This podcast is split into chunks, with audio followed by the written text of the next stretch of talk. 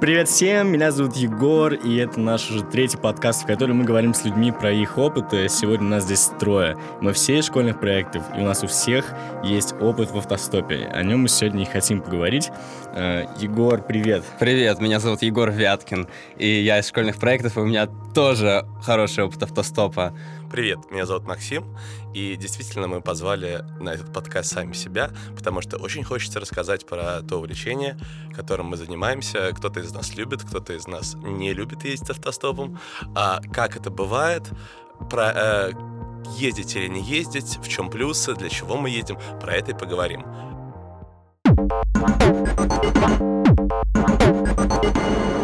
И, Егор, у меня к тебе первый вопрос. Скажи, пожалуйста, как случился твой первый раз? Как получилось, что ты поехал первый раз автостопом? Мой первый раз случился, когда мне было, исполнилось мне 18 лет, и я захотел очень съездить в город Новосибирск. И я знал, что есть такая, такой способ передвижения, как автостоп. И как-то я просто другу говорю, ну, больше по приколу даже, что если съездить автостопом в Новосибирск? Он такой, а давай. И в итоге мы поехали в Новосибирск, где у нас не было никого, мы поехали до автостопом. И я помню вот это ощущение, как ты выходишь на трассу, и ты, ну, ты стесняешься, ты прям стесняешься, думаешь, блин, что, прям вот так вот, прям вот так вот поднимаешь палец и стопишь машину, блин, а что говорить вообще? Но в итоге мы доехали. Это было увлекательно. Я помню, что мы слушали какой-то русский шансон с водителем грузовика, и потом это впечатление у нас яркое было музыка в автостопе — это отдельная тема. У нас всегда есть это... Каждое лето, когда мы куда-нибудь ездим по России, э, это всегда есть какой-то плейлист вот песен, которые слушают люди. Непонятно, почему люди это слушают. А, после этого я решил, что это очень круто, мне понравилось, я хочу посмотреть Россию. Мне исполнилось 18 лет, и у меня жажда путешествий, конечно, такая большая, но я не имел больших средств, у меня там было накопленных тысяч, наверное, 15 рублей — как бы, а ну, путешествовать охота. Я, собственно, снарядил рюкзак, там взял необходимо горелку, гречку.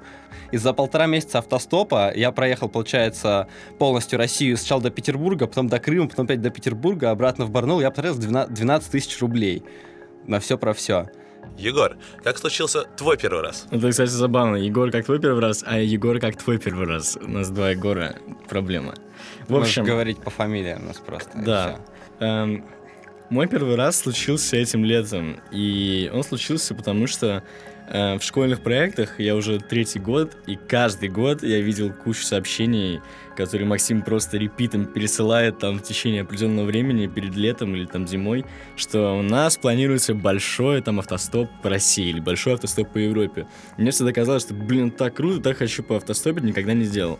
И вот этим летом во время международного обмена на Байкале Максим примчал после своего летнего автостопа продолжить свой летний автостоп, и мы с ним поехали э, автостопом до Альхона из Иркутска.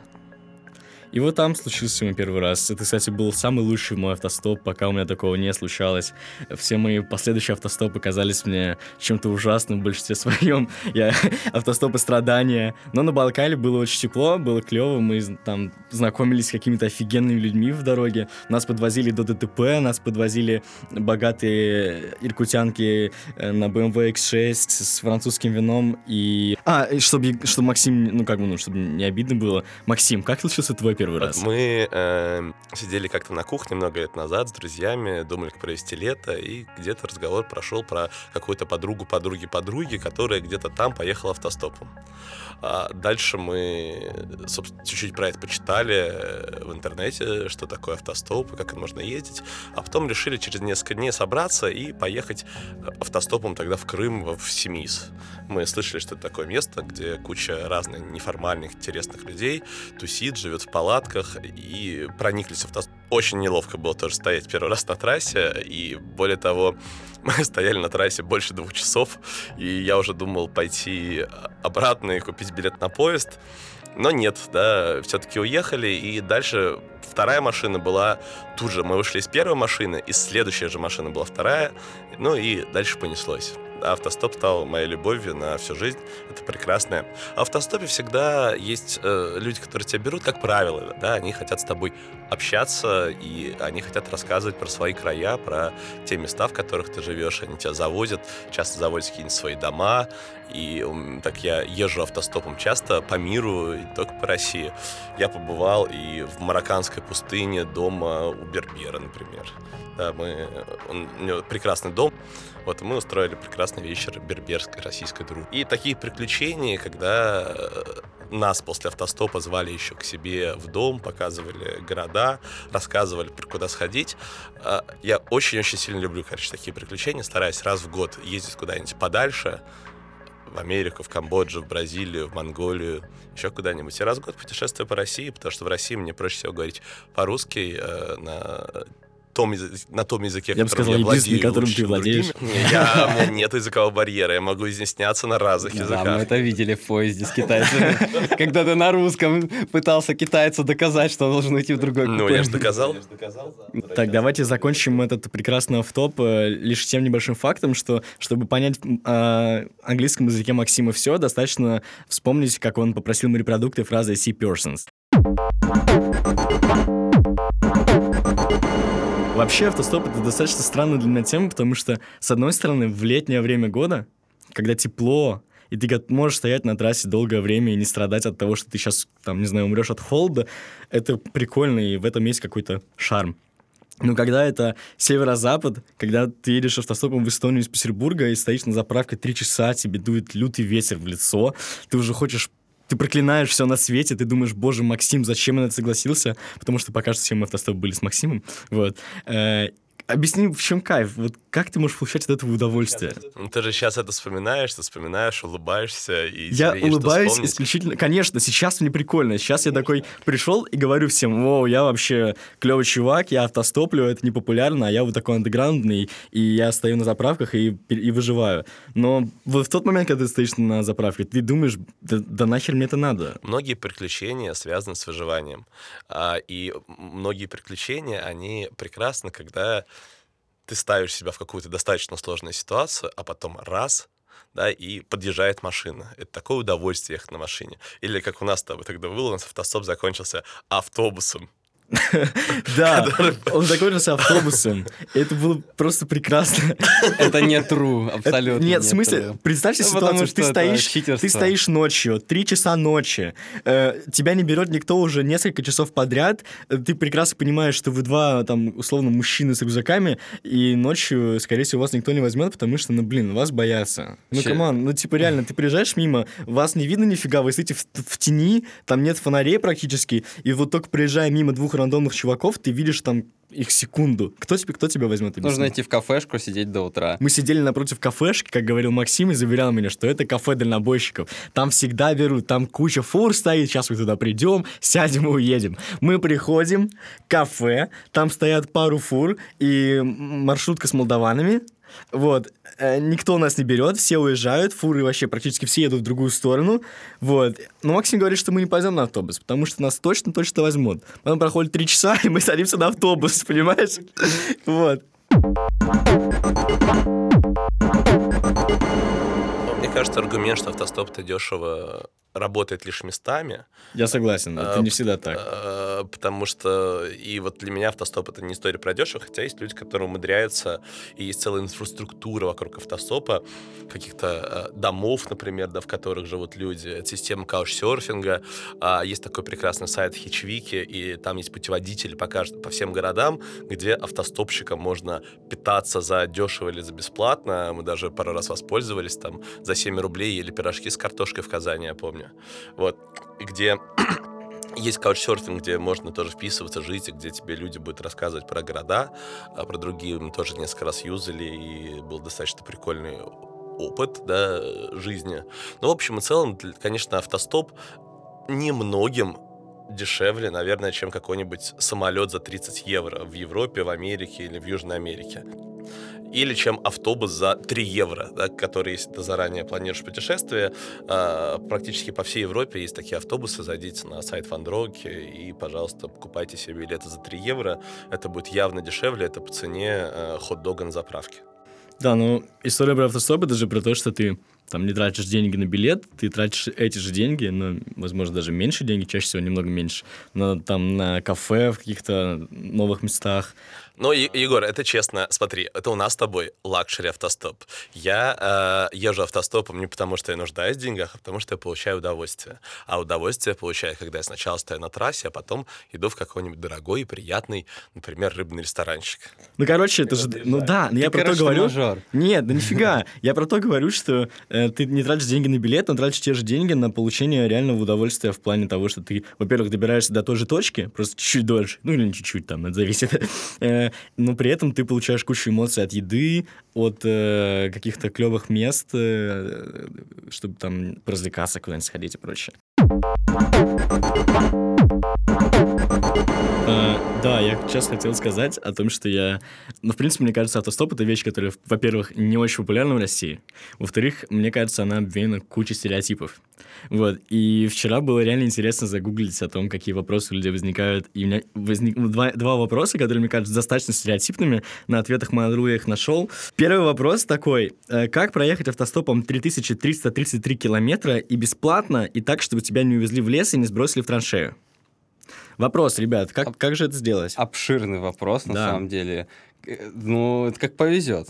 Тебя, во-первых, типа, ну, самое главное, я считаю, в автостопе, это быть толерантным. То есть, короче, стараться не спорить с людьми, чтобы тебя не бросили в траншею, не создавать конфликтных ситуаций. И даже если у тебя позиция человека не близка, то лучше с ним не спорить. Ну вот во время автостопа своего нашего с Максимом, скажем так, я не раз замечал, что э, возникает иногда тема общения, на которые, очевидно, они такие достаточно опасные, острые, и на которые, там, скорее всего, у меня другая позиция.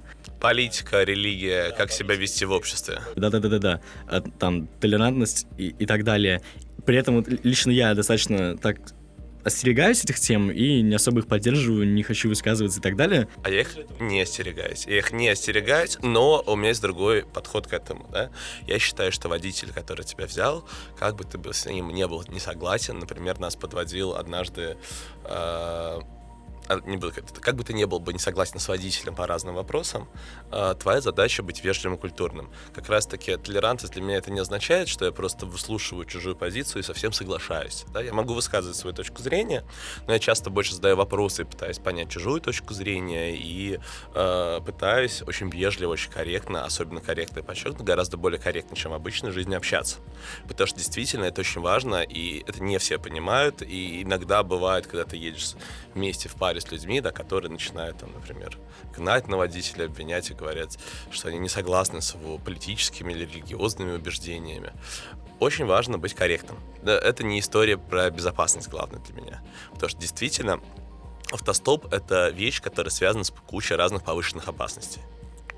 Первая вещь и первая опасность — это, собственно говоря, сама дорога особенно в странах таких там России или азиатские или африканские страны, где происходит гигантское количество аварий, например. Да, но здесь, в принципе, любой человек, который выезжает, он в потенциально опасной ситуации. Кроме аварии, для меня это было открытием, действительно. А, существует, оказывается, очень много людей, которые ездят пьяными. А, такие люди существуют в Европе, такие люди существуют в большом количестве в России. А, и а в Монголии, по-моему, каждый третий водитель, он пьяный. А, короче, пьяные водители — это очень э, большая опасность, и действительно не всегда их возможно распознать сразу. А мне кажется, что еще есть проблема, связанная с ночным временем суток, потому что, ну, не раз вообще мы стопили куда-нибудь и, оказ... и оказывались уже там вечером или чуть ли не ночью, когда уже темнеет, э, вы ничего не видите, или видите плохо, вот. Но если вы видите, то водитель, скорее всего, видит еще хуже, или не видеть. Э, поэтому мне кажется, что важная тема про светоотражатели, которыми мы почему-то не пользуемся, но мне кажется, что в следующий автостоп я без светоотражателя не поеду. Кстати, дальнобойщики очень часто засыпают за рулем. Вот. То есть еще одна опасность, когда ты едешь автостопом, вообще, то есть главное не спать ни в коем случае. Я слышал много историй, как люди попадали в аварию, автостопщики, потому что они засыпали, и автоматически человек, сидящий рядом, его тоже начинает клонить в сон, он засыпает, и машина попадает, попадает в аварию. Кстати, в среднем а, как мне рассказывали автостопщики, и выверяя они свою статистику, выверяли среднее ДТП раз в 25 тысяч километров случается у них. Ну, я пока везунчик, уже скоро должно случиться, мне кажется. По статистике, По статистике. скоро ты попадешь в ДТП. Это часто бывает такой опыт, тебе хочется быстрее доехать, а, и ты куда-нибудь гонишь. И тут скоро море, море близко, и ты не спал, плохо спал прошлой ночью, едешь целый день, потом ночь. А, Фура особая атмосфера, там начинает трясти а, достаточно сильно, и т- в фуре ты усыпляешься еще быстрее, чем в обычной машине. Да, и водители, кстати, в фуре э, в Европе нормально, а в России э, часто фурчики сами едят засыпая за рулем, и очень частая авария среди фур, когда фурчик засыпает. А когда ты хочешь спать, действительно, ему хочется спать еще больше, есть несколько... Ну, главный рецепт — это в первую очередь никоим образом не засыпать и ехать выспавшимся. Или если вас двое, один садится на заднее и там спит, а второй на переднем обязательно не спит. И э, есть средства, которые позволяют не спать. Но можно выйти, если вы хотите спать, попросить остановить машину, просто выйти прогуляться. А, можно купить себе какие-нибудь мелкие орешки или семечки, теребить их руками, э, если ты развиваешь мелкую моторику, тоже не хочешь спать. Но это все-таки крайние методы. На самом деле, как бы кто бы ни говорил, э, почти все попадали в такие ситуации, что ночью фура очень, очень рубит, хочется спать. Э, Мелкую моторику, Максим, если что, нужно было развивать в детстве. Фуре уже поздно. Во-первых, я хотел бы сказать про то, что фурщики — это тема, которую я так еще не испытал на себе, потому что... Мне кажется, что, чтобы прочувствовать автостоп, нужно поехать на фуре. Я смотрел кучу фильмов, где приезжает добрый э, дальнобойщик, берет тебя, ты садишься рядом, и вы автостопом едешь в дальние края, болтая с дядей.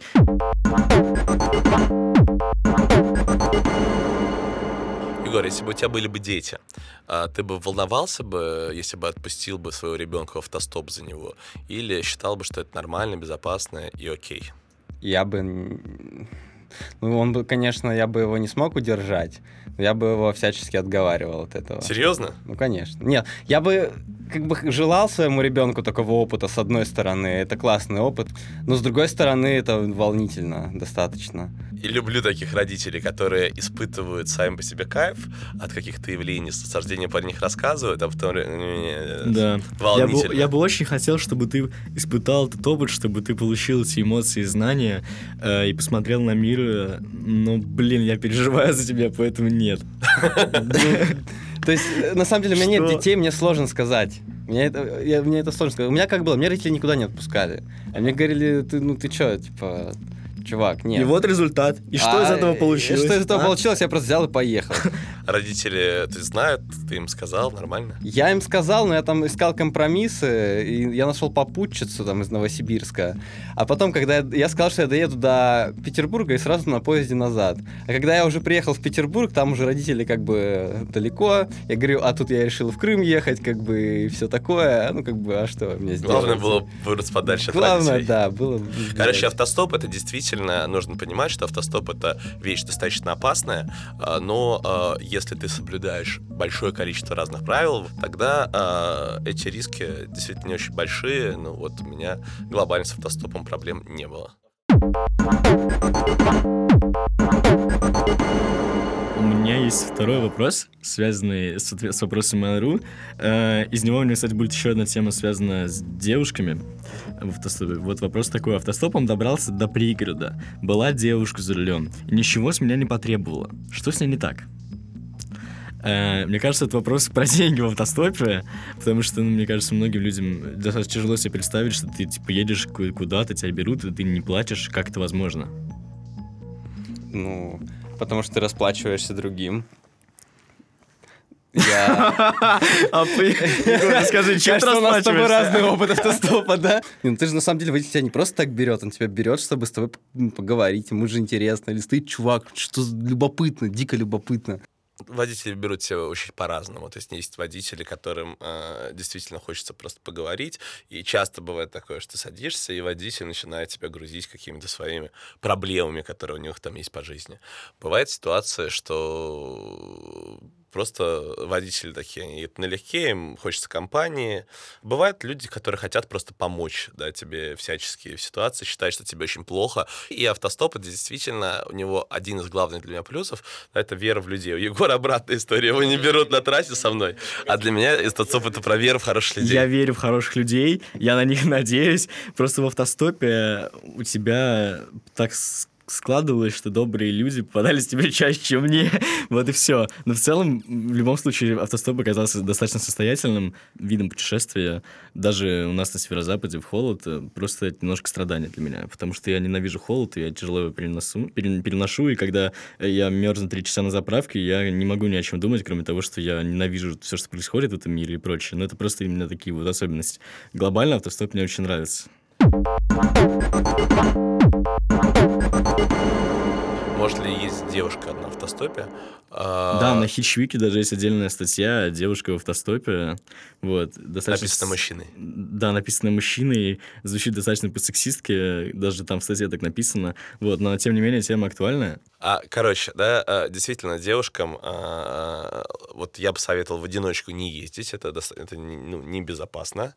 А, и история про сексуальное домогательство и домогательство, в том числе в фурах, они случаются регулярно, и у меня достаточно много знакомых, почти все девушки, мои знакомые, которые ездили в одиночку, были те или другие случаи, когда к ним сексуально домогались. Ну, я бы, кстати, ну, мне кажется, отметил, что сексуальное домогательство в большей степени не физические, никого не носил. Ну, вот, например, мою подругу Настю, ее, от, э, пока она не выбежала, не убежала в лес, ее везли несколько сотен километров, да, в сторону, она проехали Петербург из Москвы, и она и везли в сторону Мурманска.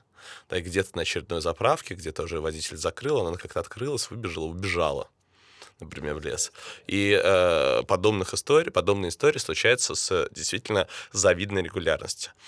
Но у меня тоже есть история с сексуальными домогательствами как бы это не только с девушками случается. Ну, не, давай так вот в среднем по больнице, средняя температура по больнице, это случается с девушками. И это очень редкий случай там, с парнями. Ну, в принципе, э, не редкий случай, Егор, я с тобой не соглашусь. Но э, что касается истории э, про э, какие-либо домогательства, да, э, даже если две девушки, это больше история про безопасность, да, чем одна девушка. А если там есть парень, ну, то есть это все более-менее контролируемые вещи.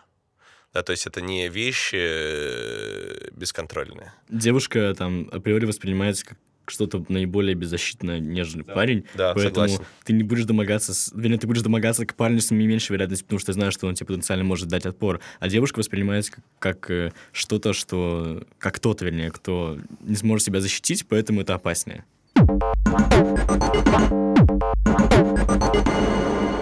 Егор, скажи, Э, есть куча разных рекомендаций вот для людей, например, которым завтра решат поехать автостопом. Я понял, что ты будешь их максимально отговаривать, но это рекомендация. Я не буду их отговаривать. Я, Если это не твои дети, не Это же не его дети, да? Логично. Конечно, езжайте. А какие есть главные рекомендации? То есть, где стоять, где лучше стопить, на что обращать внимание? Вот когда ты выходишь, у тебя есть какие-то такие внутренние правила? Во-первых, это уехать за город как можно дальше. В смысле, ты уезжаешь просто как можно дальше? Нет, я уезжаю, ну, до конечной а обычно, на автобусе на каком-нибудь. Я раньше смотрел Хичвики. Хичвики — это а, типа Википедия для хичхайкеров, для автостопщиков. Есть такой ресурс в интернете, можно сложно погуглить, и там есть прямо точечки, а, где лучше стопить, где хуже стопить, с описанием а, людей, как они стопили, с тем, как добраться из центра города до этих точек по разным городам. Но сейчас я уже действую иначе. Сейчас я уже действую иначе. Сейчас я просто смотрю где-нибудь на выезде из города, просто открываю Google Maps, смотрю, где заправочка. И я не знаю, как ты, а я вот предпочитаю стопить на заправках. Потому что на заправках водитель э, медленно едет, он тебя может рассмотреть, для него это не стрессовая ситуация. Если несколько человек в машине, они пока заправляются, могут обсудить, хотят ли они тебя брать. Да, и поэтому для меня это такая комфортная, не стрессовая ситуация. Минус, конечно, машин мало проезжает по дороге, по трассе, например, там гигантское количество машин, а на заправку заезжать не все. Но для водителя, мне кажется, это очень комфортно. Ну, то есть заправки это не только заправки, это кафешки еще. Кстати, после кафешек люди добрые. Чем это серьезно, это проверено. Потому что у меня на Алтае был такой, что я стоял там, ну, как бы дорога дорогой. Стоял перед кафешкой, Перед кафешкой, два часа простоял, после кафешки простоял минут 15. И подобрали меня люди, говорят, о, мы тебя видели, ну мы типа ехали голодные, мы хотели быстрее поесть, а здесь как бы мы сытые и довольные, вот, что бы тебя не подобрать вообще. Какие еще есть рекомендации? Самое основное, это широкая обочина должна быть. Тебя должно быть видно метров хотя бы там за 300. И самое крутое это повороты, например. Да, когда машина поворачивает, даже э, это больше вероятно. А потому что она медленнее едет. Где машины, где медленнее едет? КПП. После постов ГАИ вставайте обязательно. То есть, потому что перед постами ГАИ машины снижают скорость, соответственно, после поста отойти там метров на 150, уже вне зоны видимости гаишников, они обычно тебя подбирают. А если долго стоишь на посте ГАИ, то гаишник, он э, сам может подойти и сказать, давайте застоплю тачку. Черная магия. Да-да, ну, с пограничника, который, видите, там стоят ребята, давайте я сейчас поставлю печать, а вы возьмите их, пожалуйста. И гаишники тоже. Были такие ситуации, говоришь, штрафовать не буду, возьми, пожалуйста, вот эти, чтобы там они А у нас э, на заправке заправщик нас тоже безуспешно да, пытался. безуспешно пытался нас, короче, кому-нибудь подсунуть. Возьмите их, чуваков, они тут стоят. Заправщик не авторитет, вот гаишник Да. авторитет. Да. А у меня э, были часто, были раньше такие пикфейл ситуации. Ну, например, я постоянно стопил а, прямо, например, за знаком, где это стоянка, остановка запрещена. Всегда нужно смотреть знаки. Да, всегда Да. нужно смотреть знаки. Ж- да, желтая за- линия такая желтые, ещё желтые есть. линии не стопить. Не, В принципе, часто останавливаются и так, но лучше, чтобы водители тоже не подвергать дополнительной опасности, да. Ну и плюс там у виска тебя будут крутить. А если будешь стоять с таким знаком, а, в горку ни в коем случае нельзя стопить. Да, дальнобойщики там точно не остановятся. Да и, после горки тоже. И легковушки в горке, с горки, это всегда проблема, особенно когда местность вот такая гористая, когда гора за горой, гора за горой, где же стопит-то, думаешь? А, важное еще правило по... а, важный... а, важный показатель, хорошо ты стопишь или плохо на трассе, это разговаривают ли с тобой водители. Водитель постоянно разговаривает, показывает тебе какие-то жесты руками, а, либо показывает вниз, типа я по местности, либо показывает право-влево, как выясняется, ты стоишь такой злой. Почему вы все едете здесь по местности, право или влево? Не может быть такого, чтобы все здесь ездили. Подвезите меня хоть на сколько-нибудь километров.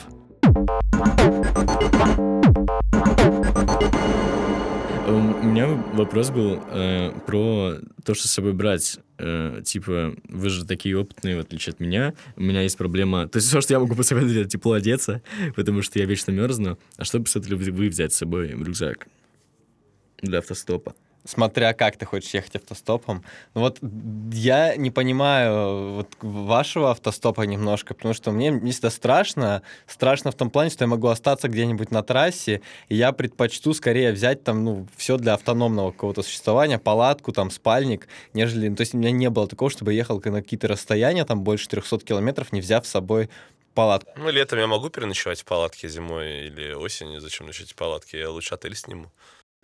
А если у тебя нет денег на отель? А я так не езжу. С собой нужно взять деньги, а с собой обязательно нужно взять мобильный телефон и Powerbank. Конечно, если пауэрбэнка нету, все время просите водил заряжаться, потому что без э, заряженного телефона тебе на трассе тяжело, особенно где-нибудь в незнакомой местности, в незнакомой стране. Вот это очень важно, чтобы был телефон. Есть телефон, а остальное все, для меня, мне кажется, и теплые вещи, если это холодно. Остальное все не так важно. А холодно может быть стать неожиданно. А, Мы как-то путешествовали по Америке, и все было тепло и хорошо. А потом, ближе к ночи, мы заехали на 3000 метров вверх в горы. А я такой в шортиках и футболочке, а там снежок лежит. А нам сказали, все, приехали, выходите. И, и, э, темно, и машины, перестали, и машины перестают ходить. Ты сказал, нет, не выйду или что? Нет, я вышел, э, что делать? Хотя, нет, не выйду, иногда работает, иногда так нужно говорить. А В, в то- той ситуации мы с Ксюшей ездили, мы вышли, потом побрели просто по дороге, забрели, брели, брели, забрели в какую-то малюсенькую деревушку, и тут мимо нас проезжает машина, сама останавливается. И оттуда выходит чувак и говорит, ребята, вы здесь что делаете вообще в, нашей, в этой деревне, в этой глуши? Мы ему рассказали ситуацию, он говорит, ну, машины сейчас уже не будет до утра. Поехали ко мне на ранчо. Я вас уложу спать. А, Егор, в отличие от всех нас, ты э, увлекаешься еще историей автостопа и знаешь разные практики и э, знаешь, как живут другие автостопщики, которых у меня очень много разных стереотипов. Да? Автостопщики — это такие какие-то грязные хиппи, которые э, Вот, просто ездят за бесплатно, потом за бесплатно пытаются где-то жить, они в метро за бесплатно, и в электричках за бесплатно. А, и э, не очень часто умные, приятные люди, часто наркоманы, алкоголики, и спившиеся какие-то просто чуваки. А, но при этом кроме... Есть и такие наверняка, да, но есть и другие. И есть такая Академия вольных путешествий Кротова, да, которую ты чуть-чуть знаешь. А, можно сказать, что это такое? Что такое Академия Кротова? Что такое Эльбы, вот эти сходки автостопщиков? И чуть-чуть рассказать про автостопную субкультуру, потому что я явно сильно выделяюсь из нее своим элитным автостопом. Но они бы, скорее всего, тебя возненавидели. Вообще, на самом деле, то, что ты описал первый случай, наркоманы хиппи, да, это такие есть, я их видел, и меня это очень сильно разочаровало. И как раз вот, например, Антон Кротов с его Академией вольных путешествий, их цель была как раз-таки культуру автостопа поднять, когда они это все основывали. Он написал кучу пособий по автостопу, там, философию автостопа вы, выявил. То есть и они, Академия вольных путешествий, они позиционируют себя как научный автостоп.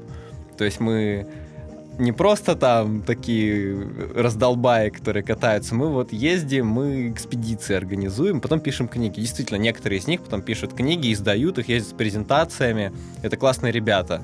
Еще они организуют дома для всех, снимают где-нибудь дом в любой точке мира, и ты можешь бесплатно там пожить. Ну, раньше было бесплатно, сейчас они более коммерциализировались, там уже взнос у них появился. Вот я в 2014 году был в доме для всех Антона Кротова. Серьезно? Ты был в таком доме? Да. А что там за публика еще? Что это, как это выглядит? Это квартира или что это? Это был дом на берегу моря, куча людей из, вообще со всех точек мира. Я помню, там была бабушка с внуком. Я спрашиваю, неужели внук ты бабушку притащил сюда? Он говорит, она меня притащила сюда. Там были, ну, какие-то путешественники, реально, там был советский путешественник, который ногами там обошел а это нормальная публика или это совсем маргинальные люди какие-то? А там не было маргиналов, это, это очень своеобразные люди со своими тараканами в голове. Всегда вот автостопы для меня, это у меня тоже стереотипы. Я мыслю, тоже, у меня сложившийся стереотип, он немножко другой. Это часто люди, которые, ну, у них есть плохая черта, например, то, что они считают, что они знают, как правильно жить, и то, что весь мир это вот весь этот капитализм, зарабатывание денег это неправильно, а вот мы это правильно, потому что мы путешествуем, мы осознанные. Вот эту черту я видел у многих людей. А где дом-то был? Где он располагался на море? В Севастополе. Круто. Расскажи, Егор, а вот Эльба, ты участвовал в Эльбах, и что это такое? Эльбы. Я не участвовал в Эльбах. Эльба — это обычно место, где автостопщики собираются. То есть тусовка там раз, пару раз в год они могут собираться. Вот Академия вольных путешествий регулярно там организует эти сходки в сентябре у них. Вот меня опять звали на эту Эльбу. Расскажи, а вот э, туда все добираются на скорость с какой-то с точки А, с точки Б, или как это происходит?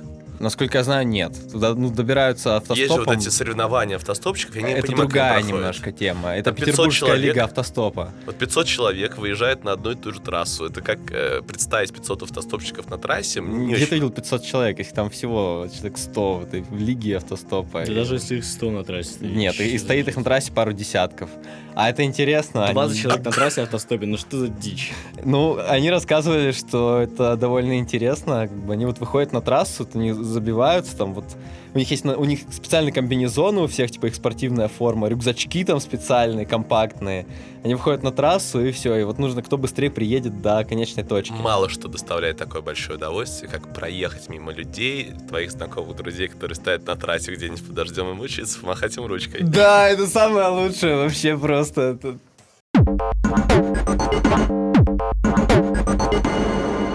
Все-таки Э, если, я понимаю, да, ты занимаешься ты автостопом. Почему? Я? Да. Потому что мне интересно познавать мир, разные страны, разных людей. И потому что есть очень классное ощущение, про которое сказал Егор. Ты не знаешь, что с тобой случится. Ты не знаешь, что с тобой будет вот в этот день. Ты выезжаешь, и ты открыт разным приключениям. У тебя есть какая-нибудь трасса, круто, если вообще неизвестная трасса где-нибудь там, либо в далекой стране, либо там в России. Какие-то люди, которых ты встретишь на своем пути. Кто это будет, что это за люди, что за ним будет за приключения. А, это просто безумно для меня интересно. А вторая важная вещь — это история про добро. Про то, чтобы верить, что существуют добрые люди, которые тебя подбирают, которых очень много и в нашей стране, и в мире. В общем, В общем, путешествуйте автостопом, потому что это здорово, это общение с людьми, это разрушит, кстати, ваши стереотипы многие, потому что вы можете повстречать самых разных людей. Там, я недавно встречался с водителем троллейбуса, ехал, потом ехал с, следующий водитель у меня был, это водитель, ко- который копает могилы, например, и, и вот таких вещей ты набираешься просто масса вообще. Мы коллекционируем э, машины, на которых мы ездили, и что только не было. Я в катафалке ездил, например. А ты? Слушай, ну, у меня таких жестких историй не было. Я ездил, В грузовике в грузовике ездил. я тоже ездил. Сзади, в в, кузове. э, в кузове. в да, кузове. в кузове я тоже ездил. Любимая Ну, история. Катафалк это, это топ, конечно. Это был очередной подкаст, на которых мы знакомимся с людьми, с людьми с разным опытом. И в этот раз мы позвали сами себя, потому что очень хотели рассказать про наш не очень частый, да, не многие так люди делают, но очень приятный способ препровождения и познания мира, который называется автостоп. Пожалуйста, пишите отзывы, оставляйте комментарии, говорите, что мы делаем хорошо, что делаем плохо, что нужно улучшить. А, спасибо всем. А, меня зовут Егор. Пока. Меня зовут Егор. Ты что-то попрощался, не дал мне попрощаться, как обычно. Я попрощался от себя. Твоя очередь попрощаться от себя. А теперь, знаешь, ты можешь изображать, что ты остался один, а мы ушли, и э, что-нибудь сказать плохое про нас. Да, я бы сразу что-нибудь сказал плохое про вас, но в другой раз скажу. Потом мы выйдем на улицу, я вам скажу что-нибудь плохое обязательно. А, ладно, в принципе, да ты все сказал. Не, советуйте нас своим друзьям, самое главное. Ладно, пока.